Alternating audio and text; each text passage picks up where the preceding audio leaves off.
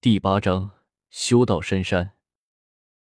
好了，别闹了，你们再说到时候师傅怪罪下来，我可也保不住你们。萧逸文见众人越来越不像话，什么话都说了出来，连忙出声制止。这个就是你的三师兄聂小七。萧逸文向着云梦辰介绍道：“三师兄好。”云梦辰连忙向着聂小七行礼。聂小七笑道：“行了，大家都是同门兄弟，弄得这么客气干啥？以后有什么问题，尽管来找三师兄便是。”云梦辰点点头，听得萧逸文又道：“这是你四师兄龙腾。”顺着萧逸文所指的方向看去，却见一个高大的汉子站在自己的面前。满脸胡须，赤了上身，看上去极为彪悍。四师兄，云望尘怯生生的叫了一句，脚步却向着萧逸文的背后轻轻挪动了一下。萧逸文笑道：“小师弟啊，你可不能以貌取人。要说他们五个里面人品最好的，就要算你这个四师兄龙腾了，外号老实人。”哈哈。龙腾听了萧逸文的话，自己也摸着头顶笑了起来，却不说话。伸手向着云望尘的头顶摸了摸，又指指自己，拍拍胸膛。老四他不会说话，你只需要和他说就可以了，他只能给你做手势。萧逸文叹息了一声，拍拍龙腾的肩膀，随即向着最后一个身材矮小的人笑道：“这个就是你的五师兄唐猫人，送外号大懒猫。”唐猫站了出来，也是向着云梦辰笑了笑。云梦辰连忙叫道。五师兄好，好太好了！再多叫两声我听听。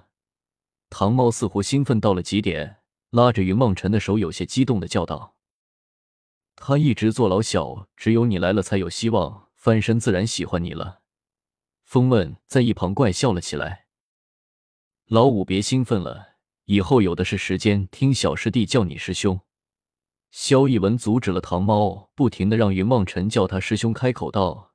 这个就是我们的小师弟云梦尘。风问鼓掌笑道：“好名字，好名字。”云望尘不好意思的低下了头。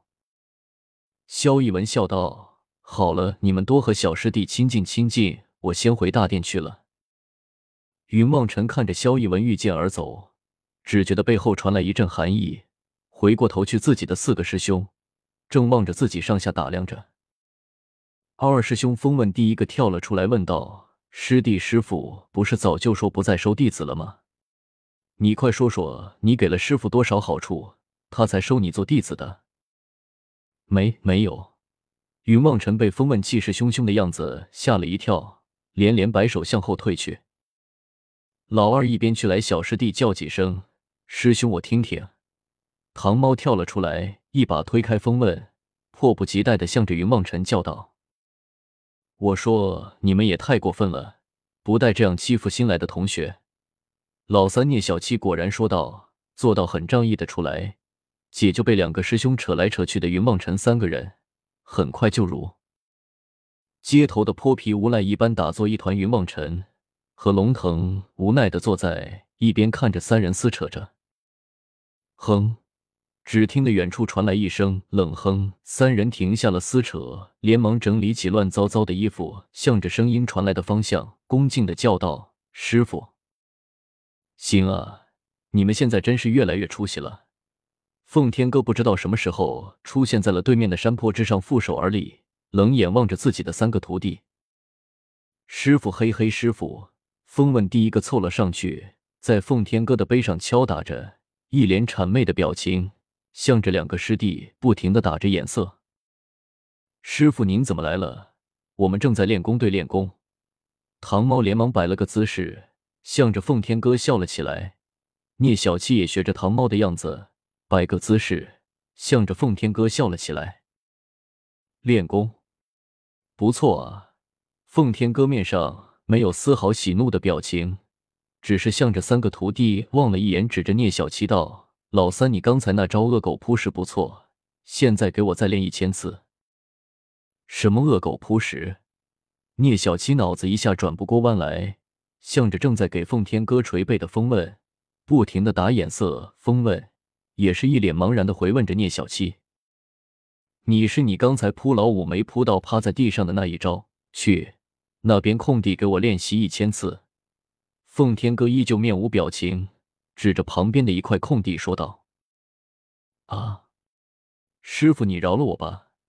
聂小七吓得一身冷汗，连忙叫了起来：“快去，不然我一会叫你去大殿门口人最多的地方练。”奉天哥冷声说道：“是。”聂小七无奈的应承了一声，向着云梦辰抛了一个无比幽怨的眼神，双眼一闭，向着面前的地上扑了过去。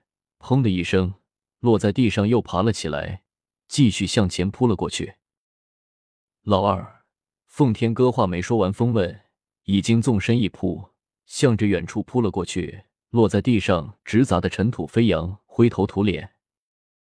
唐猫一看，也不用师傅开口。很自觉的向着地上扑了过去。奉天哥看着在地上扑来扑去的三个弟子，开口道：“你们身为流云宗的弟子，整日就知道胡闹瞎逛。今日惩戒你们一番，希望你们以后能够勤加修炼流云天术，而不是这招恶狗扑食。你们明白了吗？”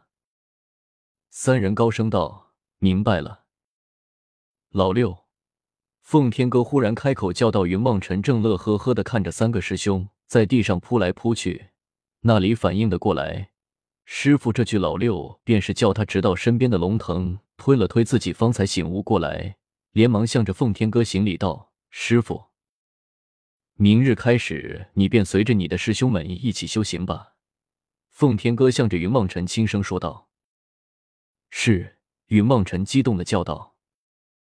时光匆匆，三年一晃而过，云望尘来到流云宗。已经三年的时光，初来流云宗之时，不过十二岁的光景，如今也有十五岁了。